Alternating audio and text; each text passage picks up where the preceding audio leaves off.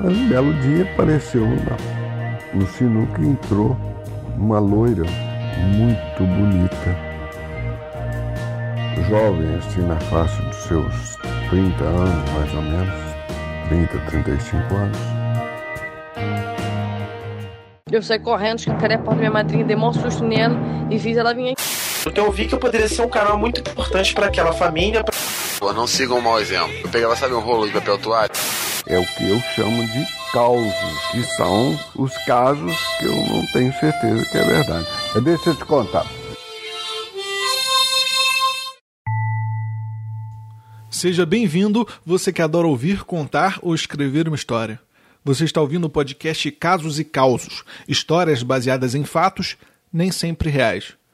Eu sou Diogo Braga, um menestrel narrador, e hoje você escutará a história de quando uma mulher invadiu um salão de sinuca em uma cidadezinha do interior e desafiou todos os homens presentes a uma partida. É uma história de audácia, de coragem e que também faz uma reflexão sobre a existência de um preconceito latente na sociedade que vivemos. O caso, ou causo, foi contado por meu pai. Bom, lá em Rio Branco tinha muitos excelentes jogadores de sinuca, entre eles José Amin, o Dadim, que era o irmão de Zé Amin, o Calitão e muitos outros. Entre esses tinha o meu pai, que era um excelente jogador de sinuca. É bom lembrar que eu nunca consegui ganhar dele. Ganhava uma partida, mas ele ganhava 10. Mais ou menos a relação que eu tenho com o Dioguinho. Mas um belo dia, sinuca naquela época era proibido entrar gente de menor. É, não era proibido, mas socialmente era proibido uma mulher entrar num salão de sinuca. Ou seja, era frequentado mais por homens. Não era um ambiente para menor e nem para mulheres. Mas um belo dia apareceu no sinuca entrou uma loira muito bonita, jovem, assim na faixa dos seus 30 anos mais ou menos, 30, 35 anos.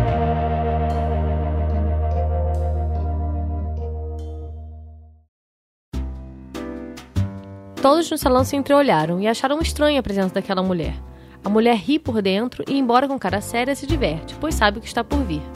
E aí ela ficou num canto lá e chegou um rapaz que acompanhava ela, tinha duas pessoas acompanhando ela, e perguntou qual era o melhor jogador de sinuca que tinha ali. Porque a, aquela mulher estava querendo jogar com o melhor jogador de sinuca. E desafiou aqueles homens para algumas partidas de sinuca. E disse que só respeitaria quem jogasse com ela apostando dinheiro de verdade. Muito dinheiro. Evidentemente que todo mundo de todas as outras mesas pararam de jogar sinuca e ficaram prestando atenção no papo. Era uma coisa inédita. Um salão de sinuca em Rio Branco, cidade do interior e eles apontaram o Zé Amin, mas o Zé Amin estava lá e o Zé Amin não quis jogar sinuca com aquela mulher. O Zé Amin era considerado o melhor e ela queria jogar apostando. E era um valor relativamente alto, que eu não me lembro qual, mas eu sei que era um determinado dinheiro. Chamaram o outro indivíduo, tipo Dadim, Calitão, os outros, ninguém quis. Ela começou a ficar aborrecida e impaciente. Será que não é nenhum homem de verdade por aqui? Disse autodesafiando. O plano era chegar e desafiar os presentes sem que tivessem tempo de entender o que estava acontecendo.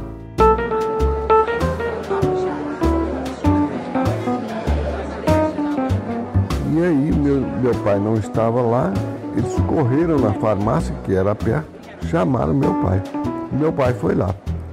Lá, meu pai, não, não, aceito, tudo, não vou julgar. Mas aí o pessoal, todo mundo já curioso, para ver a mulher jogar sinuca.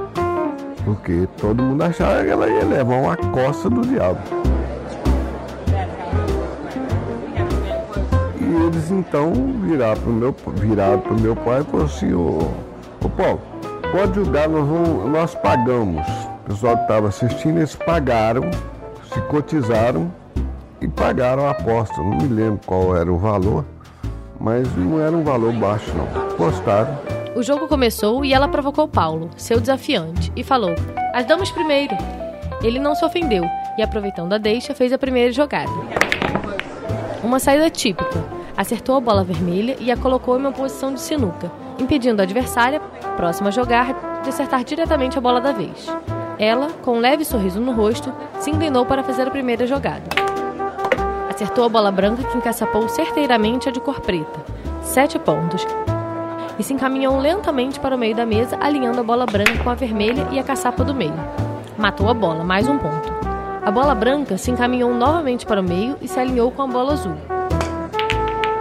Mais uma tacada e outra bola na caçapa, mais cinco pontos. E foi assim todo o restante do jogo. Paulo não teve nem oportunidade de fazer outra jogada. Logo na primeira partida, a mulher liquidou meu pai assim rapidinho. Ninguém acreditou, porque meu pai era um dos melhores da cidade. E pela forma que ela julgou, ela ganharia até mesmo do Zé Minha. E aí o pessoal ficou curioso e ainda cotizaram mais duas partidas para jogar com a mulher. E a mulher ganhou as três partidas do meu pai, embolsou o dinheiro, despediu do pessoal e rachou fora. Quando estava partindo, já na porta do salão, aquela mulher olhou para os homens e se despediu com um enorme sorriso no rosto. Vou para outra cidade para pegar outros bobos em outra cidade. Era o meio de vida dela, né?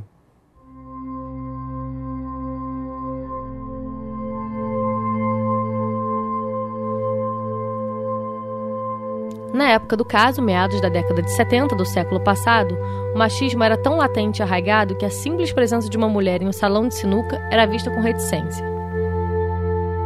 Era impensável que uma mulher frequentasse o ambiente da sinuca e que muito menos conseguisse vencer um homem. Sorte para o casal de forasteiros que conseguiu ganhar um dinheiro fácil. Azar para todas as outras mulheres que foram e são privadas socialmente de frequentar certos espaços pelo simples fato de serem mulheres. Se hoje há algum avanço e podemos perceber que mulheres já jogam e praticam sinuca, judô, futebol e outros esportes considerados masculinos, podemos perceber também que seus respectivos praticantes masculinos são muito mais valorizados social e mediaticamente. engraçado pensar o quanto que a sociedade e o mundo mudaram e, ao mesmo tempo, o quanto nada mudou tão significativamente. Hoje, as mulheres, por exemplo, ganham no Brasil salários consideravelmente menores que os dos homens e continuam se privando de frequentar e andar por certos lugares pelo simples fato de não se sentirem seguras.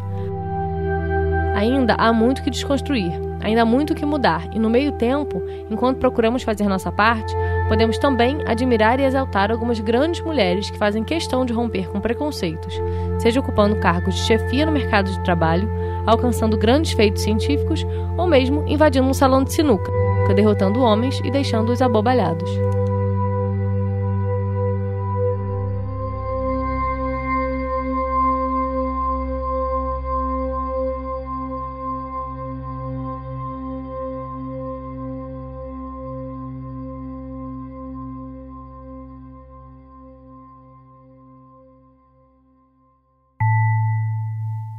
Você ouviu o podcast Casos e Causos, histórias baseadas em fatos, nem sempre reais.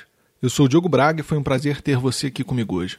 Se você tem algum caso ou causa que deseja compartilhar, me envie um e-mail para o endereço casosecausospodcast.gmail.com. Eu gostaria de agradecer ao meu pai, pois foi ele o contador de caso hoje.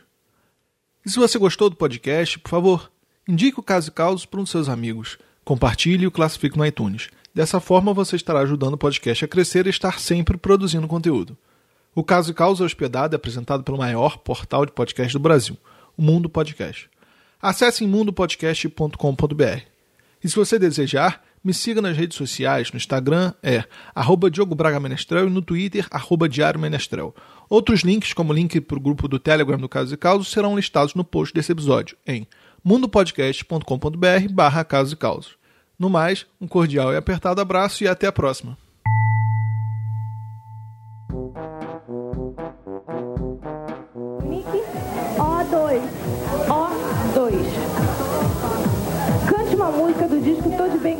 Vida.